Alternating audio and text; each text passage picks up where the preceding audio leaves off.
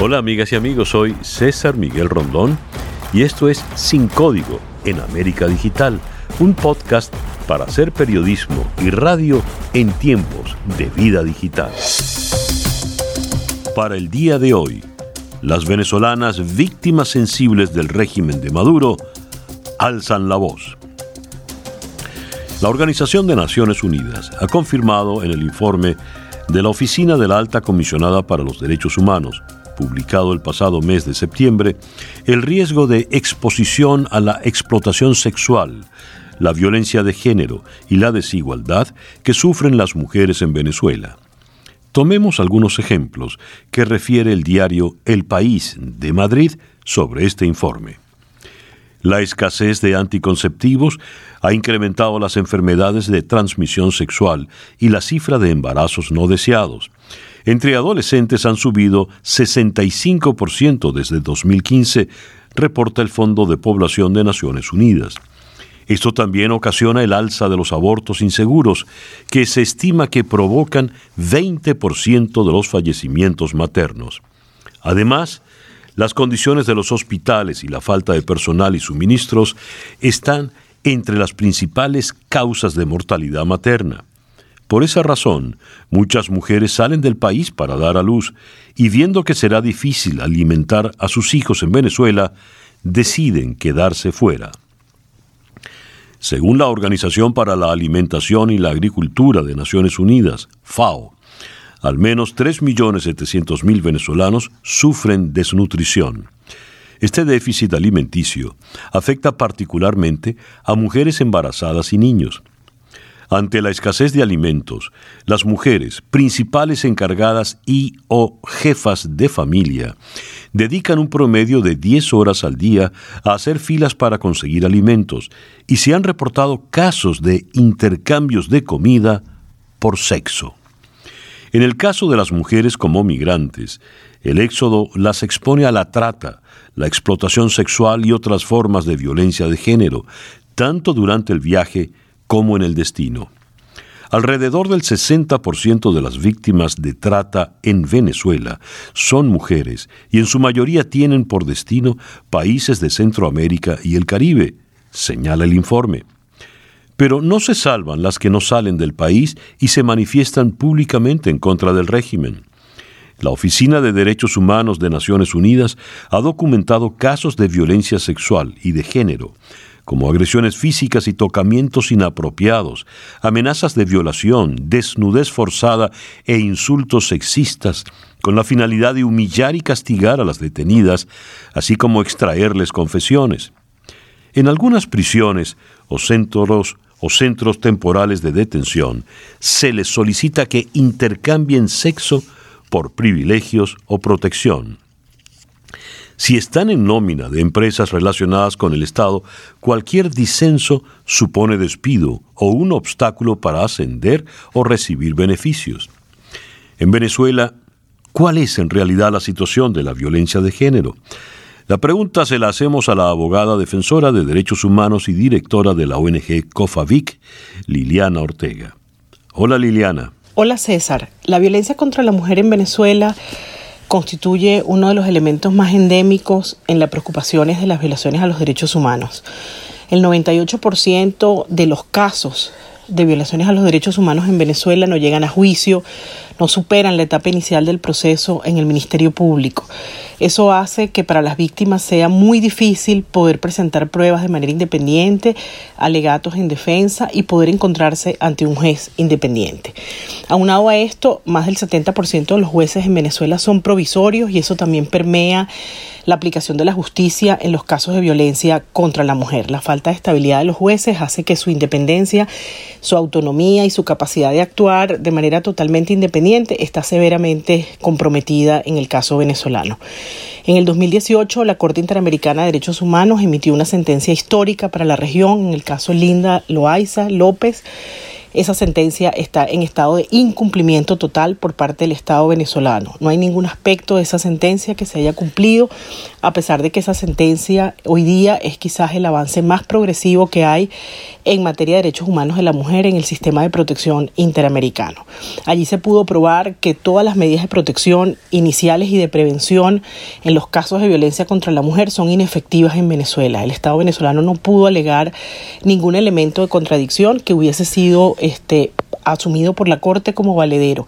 Lo que quiere decir que a pesar de que hay una legislación en Venezuela que con sus falencias puede tener avances importantes en materia de protección a los derechos de las mujeres, sin embargo los mecanismos siguen siendo inefectivos y la impunidad sigue siendo la respuesta. Las mujeres, que son familiares de algunos opositores, son víctimas también del régimen. Naciones Unidas documentó un alza de detenciones arbitrarias en este sentido sin acceso a abogados, son interrogadas y en algunos casos maltratadas y torturadas. También son abusadas durante las visitas a centros de detención y en las operaciones de seguridad y allanamiento de vivienda. A las madres, hermanas o esposas, tras sufrir la muerte de un familiar durante las movilizaciones masivas de hace dos años, todavía les toca enfrentar ser amenazadas y acosadas por los servicios de inteligencia y la policía, como si no bastara perder a un miembro de su familia. Hugo Chávez se enorgullecía de ser un presidente que brindaba más y mejores oportunidades para las mujeres. Hizo de esa promesa una estrategia política. Hoy, quien se autodenomina hijo político de Chávez se ha convertido en el verdugo de las venezolanas. Como vemos, las mujeres en Venezuela son uno de los grupos más vulnerables, situación que evidentemente se agrava con la emergencia humanitaria. Consultemos a la médico nutricionista, profesora de la Universidad Central de Venezuela, miembro de la directiva de la Fundación Bengoa, la doctora Marianela Herrera.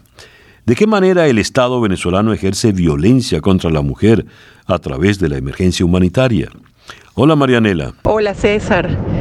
Sí, fíjate, eh, realmente hay violación del derecho humano a, bueno, esencialmente a la vida, a la salud, a la alimentación, pero esto se combina con la incapacidad para garantizar un derecho que tienen las mujeres a ver crecer a sus hijos sanos, a que haya salud, a que haya inclusive empoderamiento acerca de su, eh, de, su salud sexual y reproductiva de manera adecuada.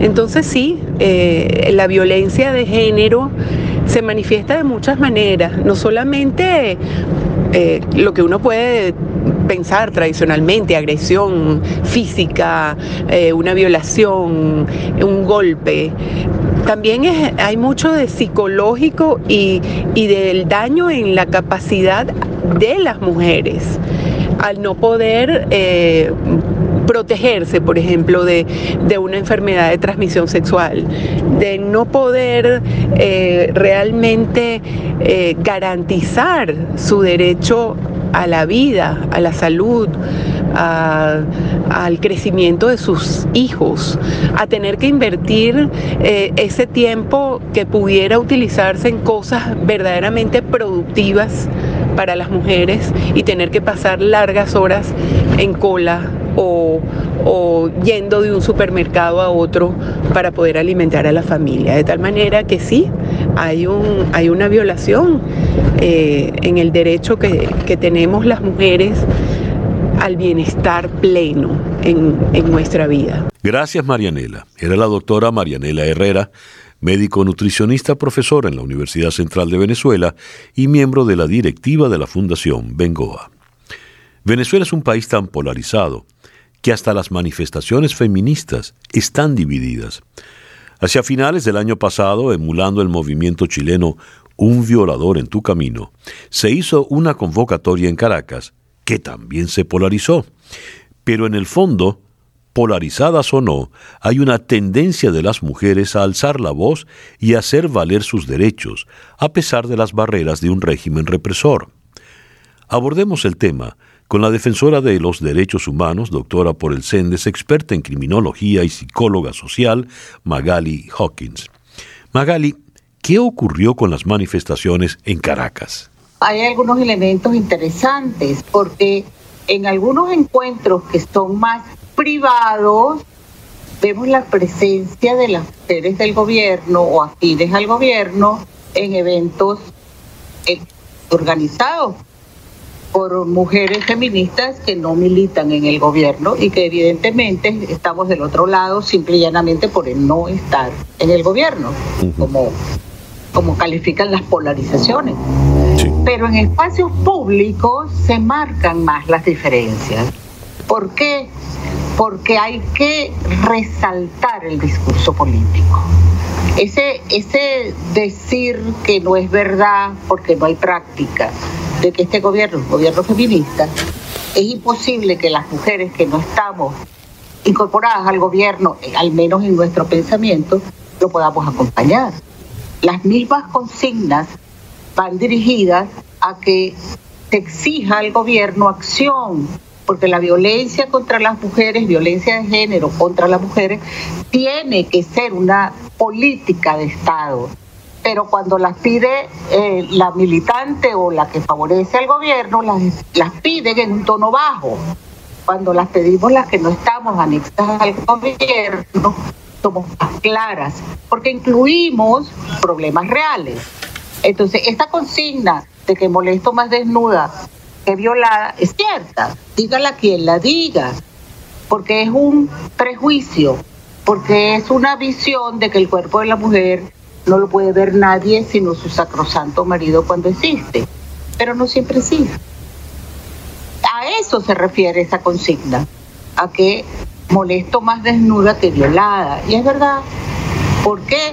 Porque en este país Nunca ha habido suficiente y respuesta acorde a las necesidades de las víctimas. Pero durante los últimos 20 años de la llamada revolución feminista, todo ha sido palabras. Sabemos que este es un gobierno de política simbólica, este es un, un, gobierno de política discursiva, este es un gobierno que no llega a la acción. Entonces es más fácil aprobar leyes que se acatan pero no se cumplen. Y entonces los tribunales responsables son los mínimos. Los fiscales responsables no tienen ninguna formación. La gente que trabaja estos casos no sabe qué es lo que tiene que hacer y actúa cargada de prejuicio. Si a ti te pasó es porque ibas vestida así o en el lugar no adecuado, como dice el canto de las tesis. Fíjate, eh, Magali, en la introducción dije que dadas las manifestaciones de ayer, la población quedó un tanto desconcertada. El desconcierto lo, subrayo porque fue lo que percibí de los comentarios que se transmitían por redes, es decir, de lo poco que pudo eh, permear más allá. Cuando uno habla del problema de la mujer en Venezuela, más allá de estas convocatorias, más allá de las tesis de Valparaíso, ¿cuál es el problema que tiene la mujer en nuestro país hoy, independientemente de su pensamiento político, independientemente de si está casada o, es concubina o está soltera, independientemente de si es madre o no tiene hijos. ¿Cuál es el problema de la mujer venezolana hoy? César, el problema crucial en este momento es que las mujeres somos las víctimas propiciatorias de la emergencia humanitaria compleja en proceso de agravamiento permanente. Ese es el gran problema. Esa es la violencia del Estado. Porque en este país la mitad de las familias está dirigido por mujeres. Entonces, esas mujeres que tienen que salir a trabajar para conseguir el dinero para alimentar a sus hijos, dejan a los hijos solos todo el tiempo. Los ex maridos, los ex novios consideran que si tuvieron una relación sexual con ellas, son su propiedad y no pueden tener acceso a ningún otro intento de formar pareja. El feminicidio por razones de género es gravísimo en estos momentos en Venezuela. La mayoría, más del 70% de los casos que se logra identificar quién fue el autor del asesinato de mujeres por ser mujeres, como es en el caso del femicidio, feminicidio, la mayoría son parejas o exparejas. Eso te está demostrando que no hay una respuesta acorde a la situación de violencia. Entonces, ¿qué es lo que tenemos grave hoy en este país?